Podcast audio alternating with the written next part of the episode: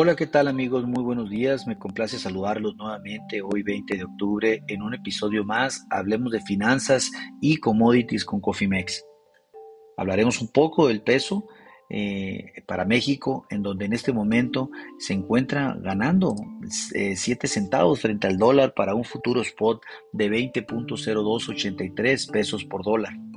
Bueno, les comento que el mercado abrió a niveles de 20.06 a 20.08, teniendo como un mínimo el 20.05 hasta un 20.13 pesos por dólar. Durante la sesión de ayer el mercado parecía tener un mayor impulso a la alza, sin embargo no fue así, ya que después de ver los niveles de 20.16 el mercado mostró, eh, y se, una, una, mostró y se fue a una zona eh, de mínimos de 20.11 para mantenerse en un rango acotado de operaciones de 20.11 hasta 20.14 para terminar la sesión en 20.10. Bueno, ahorita pues esa es la, ahorita seguimos con esa misma tendencia que eh, hacia la baja. definitivamente los toros no pudieron mantener el control de, del volante y pues ahorita los osos están a todo lo que dan y con miras a voltear de nuevo por debajo de los 20 pesos por dólar.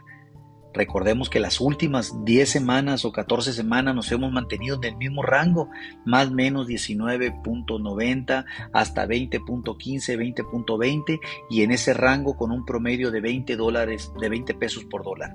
Definitivamente eh, el superpeso, como así lo conocen al peso a nivel mundial, ha sido de las pocas monedas que se han visto afectadas por esa alza impresionante que ha tenido el dólar a nivel global.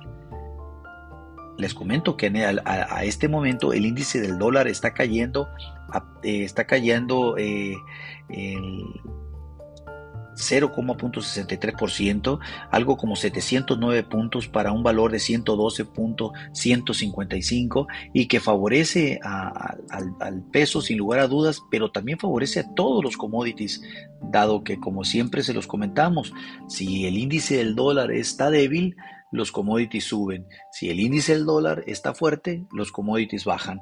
Igual sucede con las monedas y sobre todo con los países emergentes. El día de hoy se dio a conocer las solicitudes de desempleo del mes de octubre en los Estados Unidos, ubicándolas en 214 mil contra un esperado por parte del mercado de 230 mil.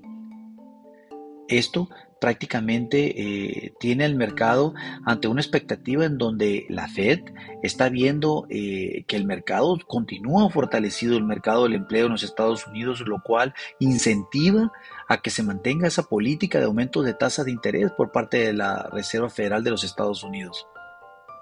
Veremos los próximos reportes de las próximas dos semanas a ver si se mantiene el mismo comportamiento, de esa fortaleza del mercado laboral y determinar qué es lo que va a acontecer con la política monetaria de los Estados Unidos. Para el día de hoy no tenemos muchos datos relevantes en México.